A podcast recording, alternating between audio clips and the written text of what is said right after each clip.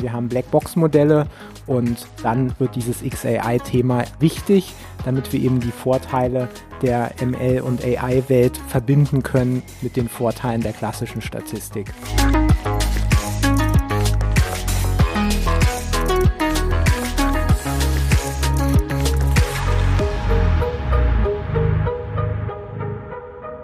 Herzlich willkommen zu Numbers We Trust, dem Data Science Podcast. Wir sind INWT und setzen Data Science Projekte um von der ersten Idee bis zum fertigen Produkt und in diesem Podcast sprechen wir darüber.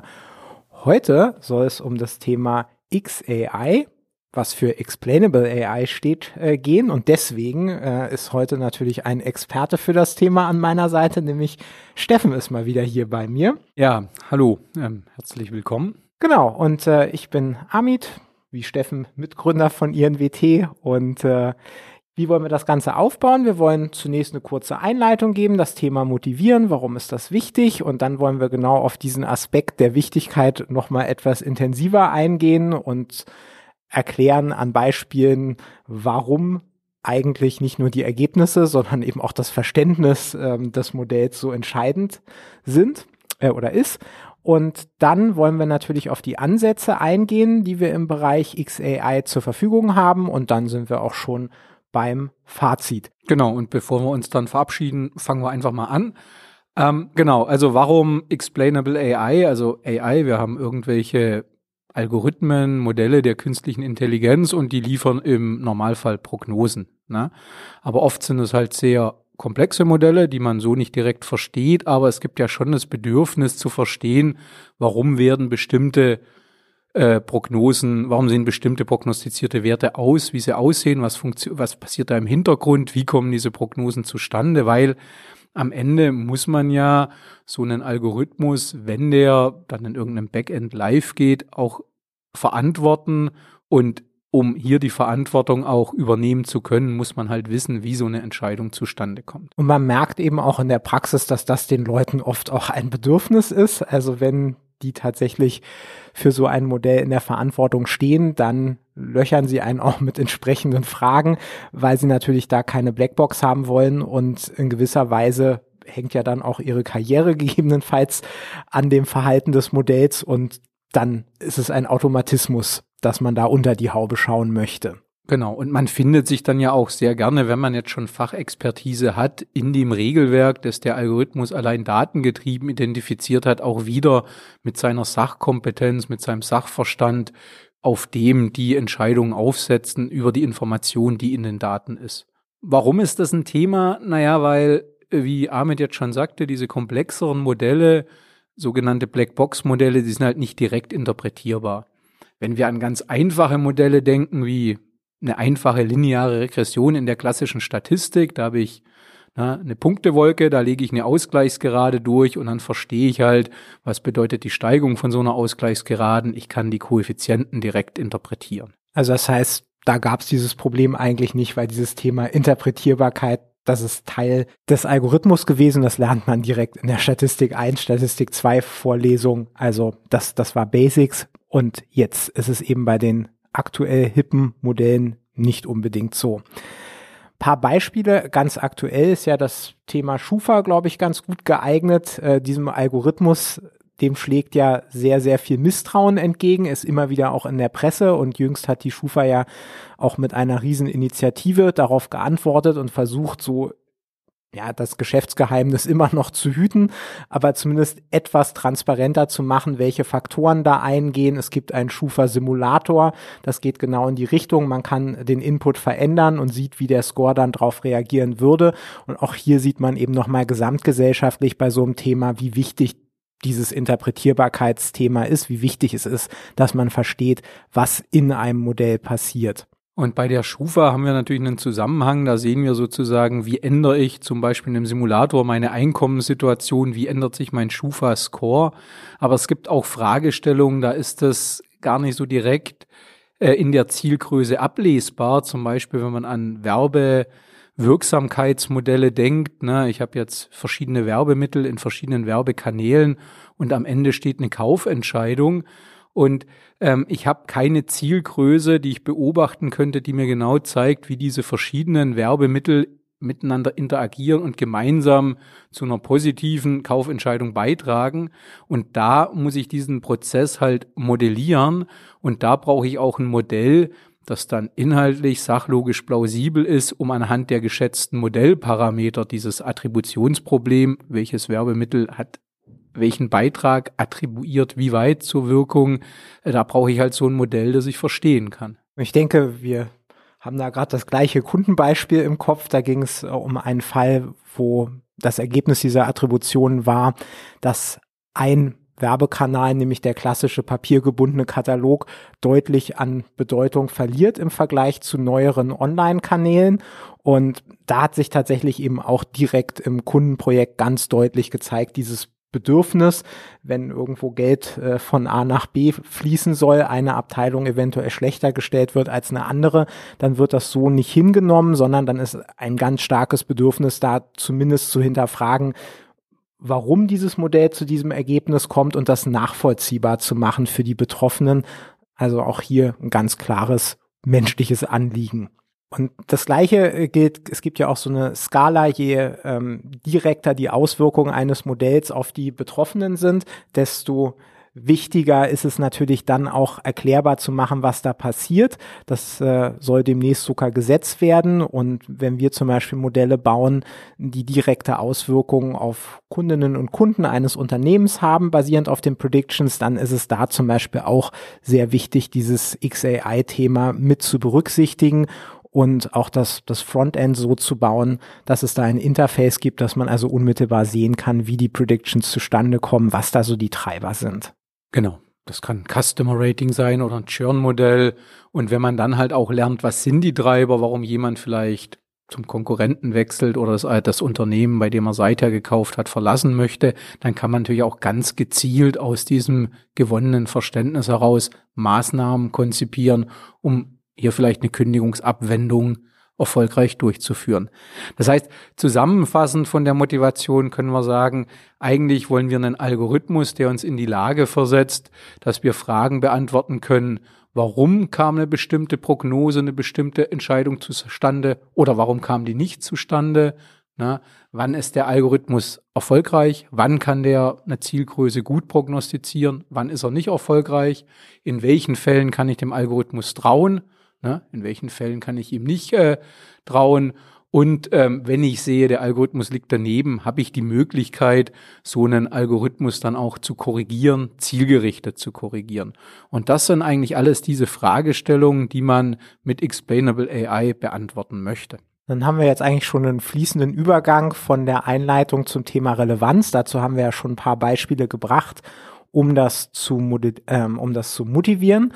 Und Warum ist das jetzt so ein heißes Thema gerade in der letzten Zeit? Man muss ja sagen, es ist vergleichsweise jung und das hängt genau mit der Entwicklung im Bereich Methoden zusammen. Vor vielleicht einem oder zwei Jahrzehnten waren ja im Wesentlichen Methoden der klassischen Statistik im Einsatz.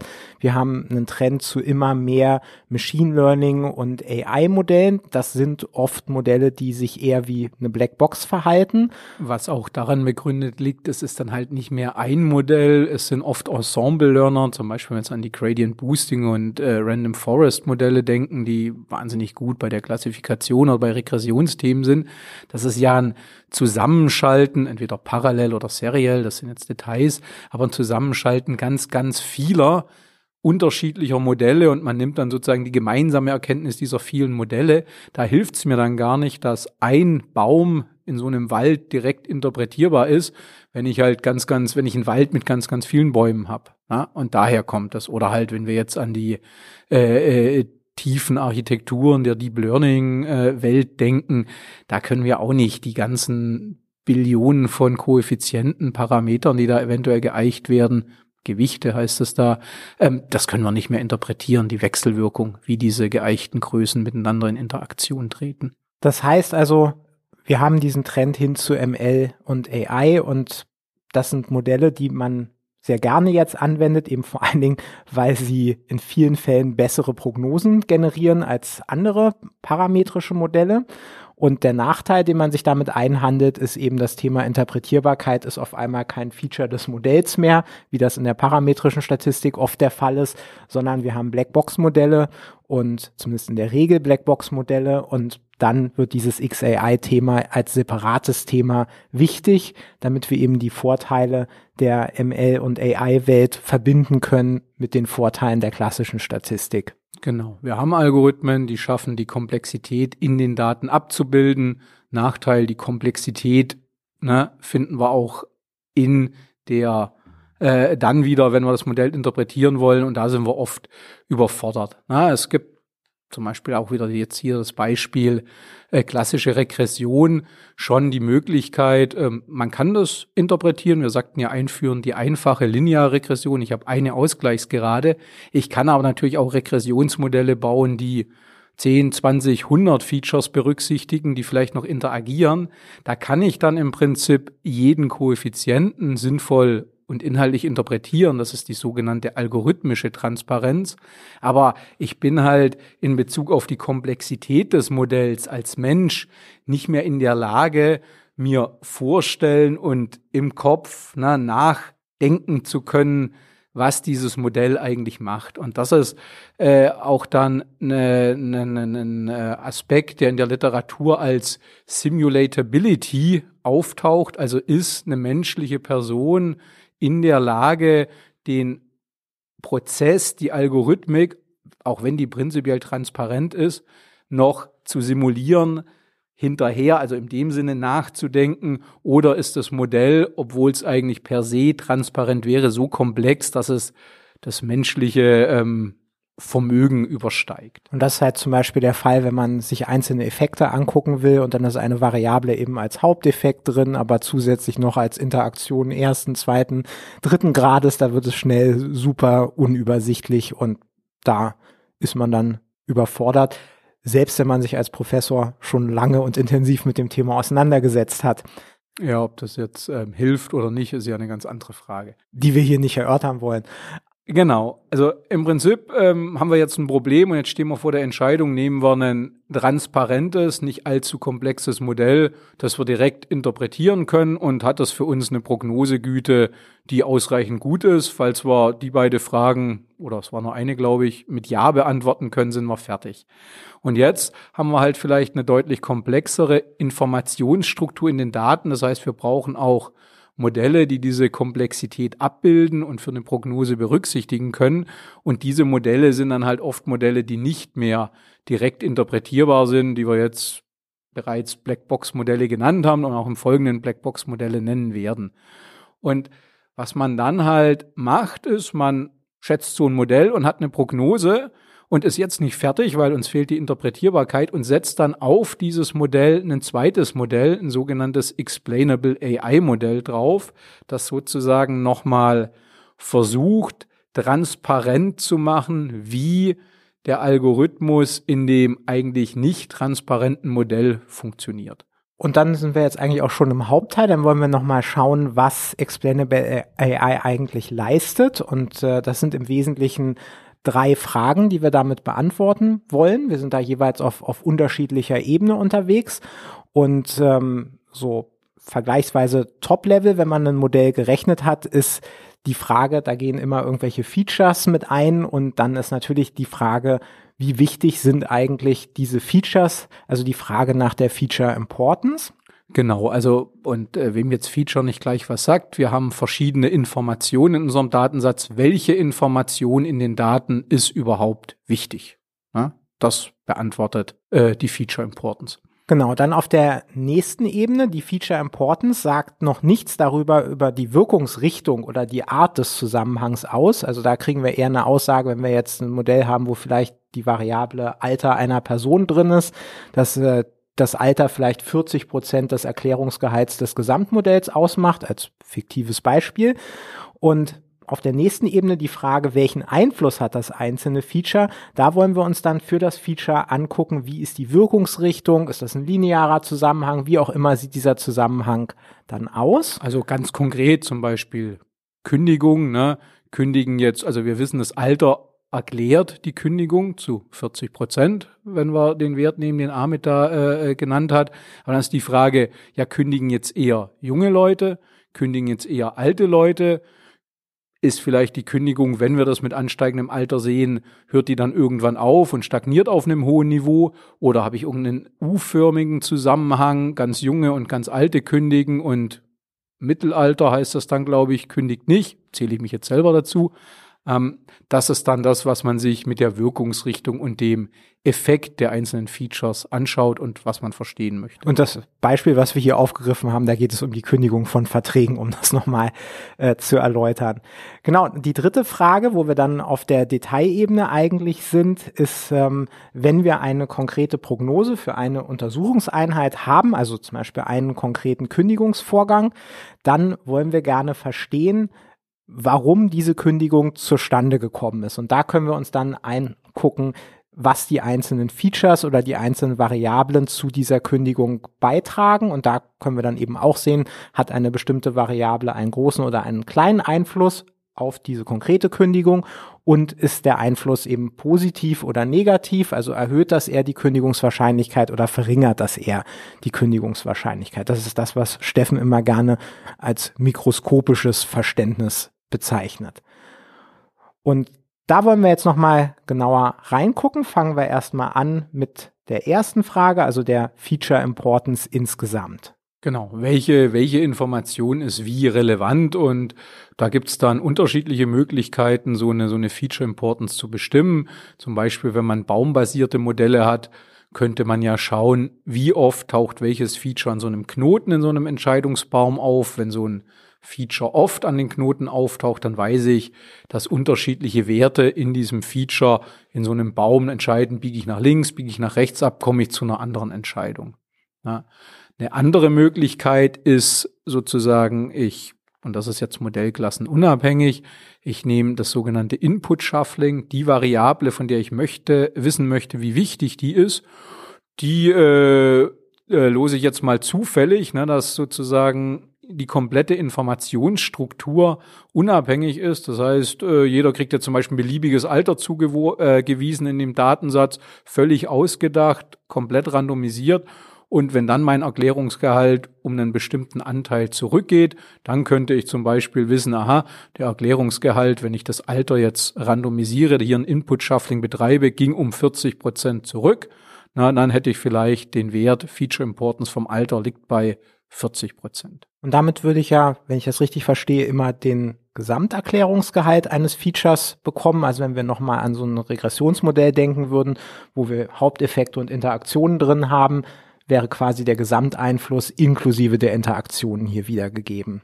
Genau, beziehungsweise nur ein gewisses Delta, aber jetzt kann ja sein, ich habe das Alter in meinem Modell und ich störe das und ich habe eine zweite Variable in meinem Modell, zum Beispiel hat die Person noch einen Festnetz-Telefonanschluss. Ne?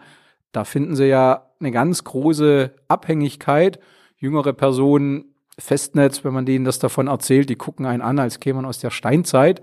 Na, also das ist ein korreliertes Feature, Festnetz ja, nein. Und jetzt ist natürlich die Frage, wenn ich das Feature Alter in meinem Modell störe durch so ein Shuffling, aber das Feature ähm, Festnetzanschluss ja, nein noch drin habe, ähm, dann äh, kann ja sein, dass nur ein Teil der Information fehlt. Und da ist man jetzt eigentlich bei einem ganz interessanten Problem aus der Spieltheorie. Jetzt habe ich ja nicht nur ein Feature in meinem Modell, ich habe ja komplexe Modelle, sonst bräuchten wir ja gar nicht den Podcast machen. Das heißt, ich habe ganz viele Features. Und jetzt ist die Frage, wenn ich so eine Mannschaft von unterschiedlichen Features habe, die spielen alle gemeinsam aufs Tor, aber wie wichtig ist jetzt ein Feature mit den in Anbetracht, dass ich noch Mitspieler habe, um dieses Tor zu schießen. Und da ist man halt dann bei einer Modellierung, das geht über Shapley-Werte, das kommt aus der ähm, Spieltheorie, wo man genau solche Koalitionen untersucht, um rauszuarbeiten, welchen Beitrag haben einzelne Spieler, wenn ich eine ganze Mannschaft habe. Und die berücksichtigen genau solche Korrelationsstrukturen in den Features. Und was da aktuell ähm, so Best Practice ist bei tabularen Daten, ist Gradient Boosting Verfahren, die sind baumbasiert und die sogenannten Shep-Werte, also Groß S, Groß H, Groß A, Groß P, das ist Akronym für Shapley Additive Explanations und die sind halt im baumbasierten Modellen wahnsinnig einfach äh, zu berechnen, was sonst immer so eine gewisse Herausforderung darstellt. Genau, was gibt uns das? Also wir sind ja hier noch bei der Feature Importance. Man kann für so ein Modell einen Plot generieren. In der Regel macht man das über so ein Balkendiagramm, wo man dann absteigend nach Wichtigkeit sortiert die Features drin hat, also ganz oben das Feature, was den höchsten Erklärungsgehalt hat und so weiter und unten dann die unwichtigsten Features. Und was man da häufig sieht, äh, ist, dass es irgendwo einen ganz klaren Bruch in diesem Baum gibt. Also es gibt in der Regel ähm, vielleicht drei oder fünf, manchmal ist es ein ganz bisschen mehr Features, die tatsächlich einen sehr hohen Erklärungsgehalt haben und der Rest ist dann immer so unter ferner Liefen. Und das ist halt bemerkenswert und bringt natürlich auch gewisse Ansätze, Modelle zu vereinfachen, wenn das denn notwendig ist, aber es, es tut eben nicht zwingend Not. Also die Prognosegüte ist mitunter ja auch in Summe durch diese Features, die nicht so viel beisteuern, aber dennoch höher. Und was da, wenn man diesen Plot anguckt, ein ganz häufiges Missverständnis ist, dass irgendwie automatisch immer mit rein interpretiert wird, dass äh, die Wirkungsrichtung irgendwie positiv ist. Aber in der Tat sagt dieser Plot über die Wirkungsrichtung gar nichts aus. Das ist genau der nächste Punkt. Also die Frage, wie wirkt denn eigentlich ein Feature in welche Richtung? Genau mögliche Zusammenhänge. Das hatte ich vorher schon gesagt. Es kann je mehr Alter, desto mehr Kündigungswahrscheinlichkeit. Es kann je weniger Alter, weniger Kündigungswahrscheinlichkeit oder halt auch beliebige Nichtlinearitäten, wie so ein U-förmiger Zusammenhang oder eine Sättigung auftreten. Man kann sich das grafisch dann auch, wenn es äh, nur um zwei äh, Dimensionen geht, um zwei Variablen auch wie so ein Verlauf in so einem Streudiagramm vorstellen, wo man dann versucht, durch die Punkte so eine Linie durchzuziehen. Das wäre, und die Linie, die dann so das Zufällige mal nach oben, mal nach unten nicht mehr drin hat, wäre halt so ein, so ein Wirkungszusammenhang. Und da gibt's ähm, erstmal verschiedene Möglichkeiten, auch wieder abhängig von der Modellklasse. Also es gibt Regressionsmodelle, das sind die GAM-Modelle, Generalized Additive Models, die dann genau solche glatten Kurven in den Daten suchen und reinlegen.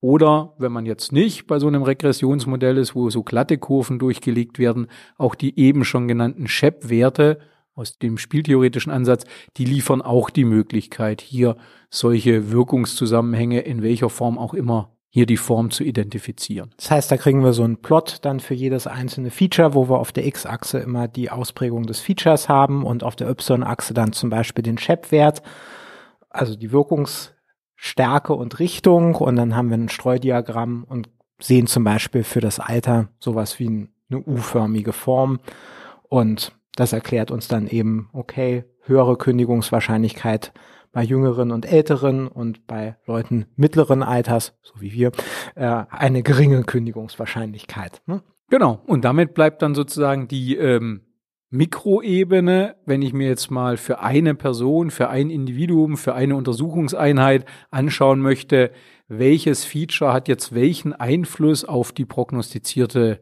Zielgröße, zum Beispiel wieder die Churn-Wahrscheinlichkeit, wir haben das Beispiel ja schon ein paar Mal bemüht, dann ähm, kann ich mir das halt so vorstellen, ich kriege erstmal einen Prognosewert. Ja, die Churn-Wahrscheinlichkeit für eine bestimmte Person liegt bei 17 Prozent. Auch ausgedacht. Und dann kann ich das aber runterbrechen und mir anschauen, wie setzen sich diese 17 Prozent zusammen? Also was erhöht welcher Wert in den Features für diese Untersuchungseinheit erhöht die Kündigungswahrscheinlichkeit, welche verringert die Kündigungswahrscheinlichkeit, weil diese 17 Prozent ist ja nur so eine Nettosumme, das ist ja so eine Bilanz, ne? das ist ja ein bilanzierter Effekt über positive Effekte, die die erhöhen und negative Effekte diese Wahrscheinlichkeit verringern. Und dann kann ich zum Beispiel sehen, naja, der Preis des Produktes ist in einem Bereich, in einer Größenordnung, was die Kündigungswahrscheinlichkeit erhöht. Umgekehrt habe ich einen Kunden, der ist schon fast fünf Jahre bei dem Unternehmen, hat da irgendwie einen Vertrag. Warum sollte der jetzt im sechsten Jahr auf einmal kündigen, wenn er es die ersten fünf Jahre nicht gemacht hat? Sowas verringert eher die Kündigungswahrscheinlichkeit. Na, und sowas ist halt super praktisch in der Umsetzung, ist halt häufig dann auch in irgendwelche Frontends integriert, dass man einzelne Prognosen abrufen kann und dann eben unmittelbar einen Plot bekommt, der einem zeigt, wie sich die Prognose jetzt in dem konkreten Fall zusammensetzt, welchen Einfluss die einzelnen Features haben. Und das ist jetzt nicht nur rein informativ, sondern das hilft in vielen Situationen tatsächlich auch irgendwelche Aktionen zu planen. Also wenn wir jetzt im Bereich Churn bleiben, dann kann man sich diesen Plot angucken, versteht, was sind hier die wesentlichen Treiber von Churn und das würde einem zum Beispiel helfen, wenn man jetzt zum Beispiel sieht, wir haben einen Kunden, der hauptsächlich kündigungsgefährdet ist aufgrund seines Alters, dann kann man da jetzt nicht so viel machen, äh, außer eben Bescheid zu wissen. Wenn man aber zum Beispiel sieht, dass das ein Kunde ist, der vielleicht noch in einem älteren Tarif ist und wo ein Hauptgrund oder Haupttreiber für eine Kündigung ähm, Preissensitivität wäre, dann hätte man zum Beispiel proaktiv die Möglichkeit, dem Kunden entweder einen Gutschein anzubieten für Treue oder eben anzubieten, in einen vielleicht aktuellen günstigeren Tarif zu wechseln. So wird das konkret actionable, wie man so schön sagt. Und äh, noch dazu es gibt da natürlich Beispiele, die wir hier auch äh, vor uns haben und damit die nicht nur bei uns bleiben, verlinken wir die auch. Da gibt's also dann nochmal Beispielplots für diese drei Szenarien. Also wie sieht so ein Feature Importance Plot aus? Ähm, wie sieht ein Plot für die Wirkungsrichtung aus? Und wie sieht dann eben auch auf dieser Mikroebene ein Plot aus, wo wir so eine Churn wahrscheinlich zum Beispiel dekomponieren können in die Einzelkomponenten und da in die Treiber. Genau. Dann, ähm, wo wir schon bei Plots jetzt sind, ne, also Bilder, jetzt sprechen wir mal über Bilder, nicht über ähm, tabulare Daten. Wir wollen ganz klassisch jetzt mal ähm, Bilder einteilen. Ist das ein Bild, wo ein Pferd drauf ist oder ist das ein Bild, wo ein Auto drauf ist? Und dann kann ich ja über so ein ganz tiefes äh, neuronales Netz diese, diese, diesen Algorithmus ähm, trainieren und dann lernt er halt, wo ein Pferd drauf ist, das kriegt das Label Pferd und wo das Auto drauf ist, kriegt das Label Auto. Und da gibt es auch ein ganz berühmtes Beispiel, da hat es wunderbar funktioniert. Man hat da den Algorithmus trainiert und hat dem dann auf einmal ein neues Bild gezeigt, wo auch ein Pferd drauf war und hat gesagt, ist kein Pferd, ist ein Auto. Obwohl für das menschliche Auge auf diesem neuen Bild das Pferd eindeutig erkennbar war.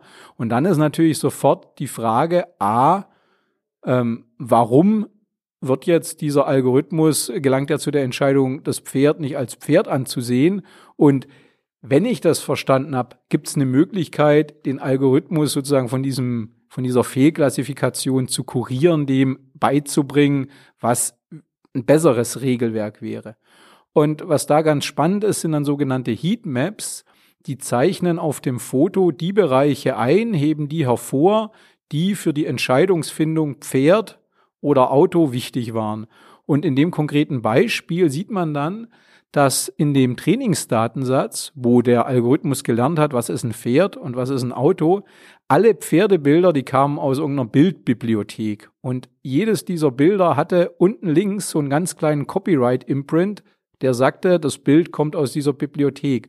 Und was der Algorithmus dann am Ende gelernt hat, ist, ah, immer wenn dieser Copyright-Imprint auf dem Bild ist, dann ist es ein Pferd. Und was man dann machen kann, man kann irgendein beliebiges Bild nehmen, dem diesen Copyright-Imprint nachträglich einbauen in dieses Foto, einfach Text. Ne? Und schon wird ein Hamster, ein Auto, ein Schiff, was auch immer als Pferd klassifiziert. Und bei den neuen Bildern, wo die Klassifikation falsch war, ne, da war halt die Ursache, da fehlte dieser Imprint. Das war jetzt ein Pferdebild, das nicht aus dieser Bibliothek kam.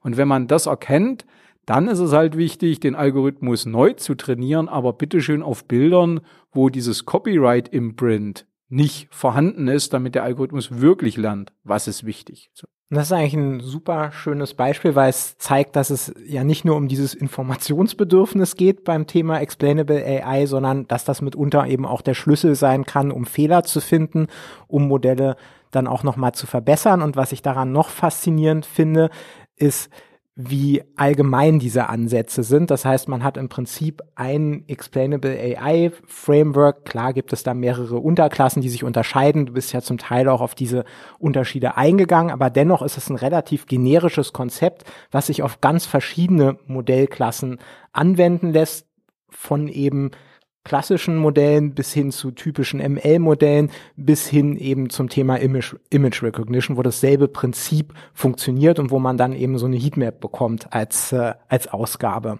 Das heißt, wenn wir jetzt nochmal so die ganz äh, große Perspektive von oben auf die Fragestellung einnehmen, da hatten wir im ersten Fall ja wir sind zufrieden mit einem direkt interpretierbaren Modell. Das liefert eine gute Prognosegüte. Wir brauchen gar kein Blackbox-Modell. Dann, was wir gerade diskutiert haben, ist, wir brauchen dieses Blackbox-Modell, um einfach die Komplexität in den Daten auch algorithmisch abbilden zu können, sind aber ganz zufrieden, wenn wir diese Explainable AI Zusatzmodellierung, ne, diese Post-Hoc-Interpretation, so ein Interface draufgeben. Dann nehmen wir dieses komplexe Modell und unser Explainable AI Interface und sind auch glücklich. Dann kann es aber auch Fälle geben, dass wir da immer noch nicht glücklich sind, weil wir sind wieder in dem Bereich, ähm, dass es immer noch zu komplex ist. Wir können zwar einzelne Aspekte verstehen, aber wir können es nicht so weit verdichten, dass es für uns auch wirklich greifbar wird, was passiert in diesem Modell. Und ähm, was dann halt spannend ist, dass man dann auch versucht, oft diese komplexen Modelle durch einfachere, direkter interpretierbare Surrogatmodelle nachzubauen, zu interpretieren, dass man schaut, wie gut bin ich denn mit einem einfachen Modell, das interpretierbar ist, an meinem komplexen Modell dran und kann ich da dann auf dieser reduzierten Ebene vielleicht diese Wirkung des Modells wieder greifbar und menschlich nachvollziehbar machen. Und damit sind wir dann eigentlich auch schon beim Fazit so langsam. Also wir haben gesehen, dass das Thema Explainable AI, was relativ jung ist, im Wesentlichen dadurch an Relevanz gewonnen hat, dass einfach immer mehr Modellklassen populär werden, die nicht mehr so unmittelbar interpretierbar sind. Wir haben aber gleichzeitig gesehen, dass das Thema Interpretierbarkeit einfach ein menschliches Bedürfnis ist, aber darüber hinaus gibt es eben auch rationale Gründe, warum es wichtig ist. Dieses Pferdebeispiel ist ganz klar eins. Und was wir eben auch gemerkt haben, ist, dass dieses Bedürfnis eben auch bei unseren Kundinnen und Kunden vorhanden ist. Und deswegen haben wir uns am Anfang auch ein bisschen schwer getan an manchen Stellen mit äh, Blackbox-Modellen, einfach weil man gemerkt hat, man kommt damit dann nicht weit, weil es bestimmte Fragen gibt, die gestellt werden in der Präsentation, sehr berechtigte Fragen, auf die man keine gute Antwort geben kann. Und das hat sich zum Glück mit dieser Entwicklung in den letzten Jahren geändert. Also man hat jetzt ein stabiles, sogar sehr generisches Framework, mit dem man diese Fragen eben auch für Machine Learning oder eben AI-Modelle beantworten kann. Und damit sind für uns diese Modelle eigentlich erwachsen geworden und wir haben jetzt eben auch keine Bedenken mehr, diese Modelle einzubauen, weil es vorher eben wirklich ein Manko war, dass dieses Problem der Interpretierbarkeit einfach nicht so richtig gelöst war. Insofern sehen wir da eigentlich einen wesentlichen Hinderungsgrund für die Akzeptanz ist genommen. Und äh, auch was die Implementierung anbelangt, ist alles kein Thema, egal ob man jetzt in R oder in Python unterwegs ist. Das ist alles Standard ähm, Explainable AI. Woran man sich gewöhnen muss, ist, dass das eben ein Zusatzschritt ist. Also man ist mit der Modellierung selbst nicht fertig, sondern man muss sich danach um dieses Thema noch kümmern.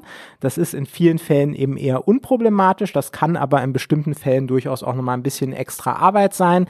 Also es gibt durchaus eben Einzelfälle, wo man dann feststellt, dass zum Beispiel, wenn man alle Beobachtungen nutzt, die Berechnung ähm, dieser einzelnen Schritte zur Beantwortung dieser Fragen, insbesondere wenn es dann am Ende um äh, die Erklärung einzelner Entscheidungen geht. Das ist was, was man regelmäßig neu machen muss, wenn das Modell neue Predictions erstellt. Das kann sehr ressourcenaufwendig sein und also sowohl Ressourcen im Sinne von CPU, RAM, aber eben auch äh, Rechenzeit. Und da muss man eventuell dann auch noch mal so ein bisschen äh, Hand anlegen, also schauen, ob man eventuell mit einem Subsample arbeitet. Dann wiederum muss man gucken, sind die Ergebnisse aber schon stabil. Also es ist dann auch alles nochmal so ein bisschen Arbeit, aber das lohnt sich auf jeden Fall, weil aus unserer Erfahrung einfach dieses Thema Erklärbarkeit super wichtig ist und das sollte einfach Standard für jedes Modell sein. Ja, ähm, dem kann ich nichts hinzufügen. Und das ist selten.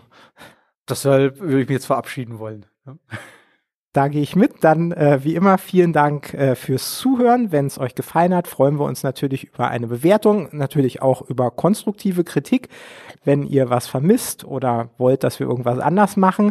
Ansonsten hoffen wir, dass wir uns auch beim nächsten Mal wieder hören und auch natürlich nochmal vielen Dank an Sarah, die sich wie immer hier im Hintergrund darum kümmert, dass äh, alles läuft und diese Episode dann hoffentlich bald irgendwann online geht. Tschüss. Tschüss.